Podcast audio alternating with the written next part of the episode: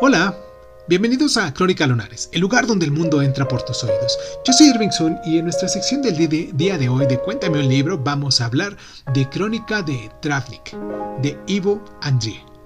Comenzamos.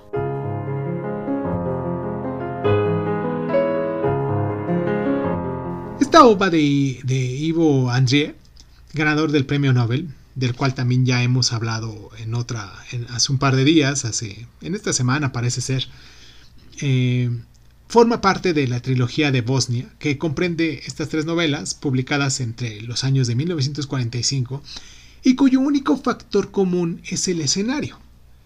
Crónica de Travnik, al igual que la otra obra maestra de Andrik, Un puente sobre el Drina, que ya hicimos referencia, les digo que ah, en esta semana, no recuerdo bien si hace un par de días, hace como cuatro días, trata de Bosnia y, también de su historia.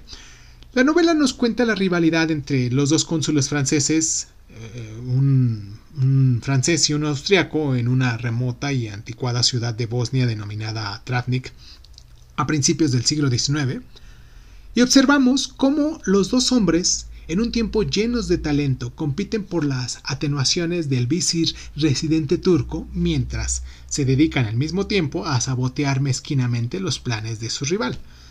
Los dos hombres con mucho en común, los cónsules, se ven obligados a representar de manera microscópica la guerra que sus dos naciones libran en Europa en ese momento. Andrié se mueve al estilo de Tolstoy por los vastos dominios emocionales y políticos que forman el lienzo de su novela, el descontento bulle entre los bazares de Travnik y los campesinos serboburócratas que se sublevan. Musulmanes, cristianos y judíos toman las armas unos contra otros, y la tensión crece y estalla. Mientras tanto, los dos cónsules van siendo gradualmente destruidos por su dura vida en el este.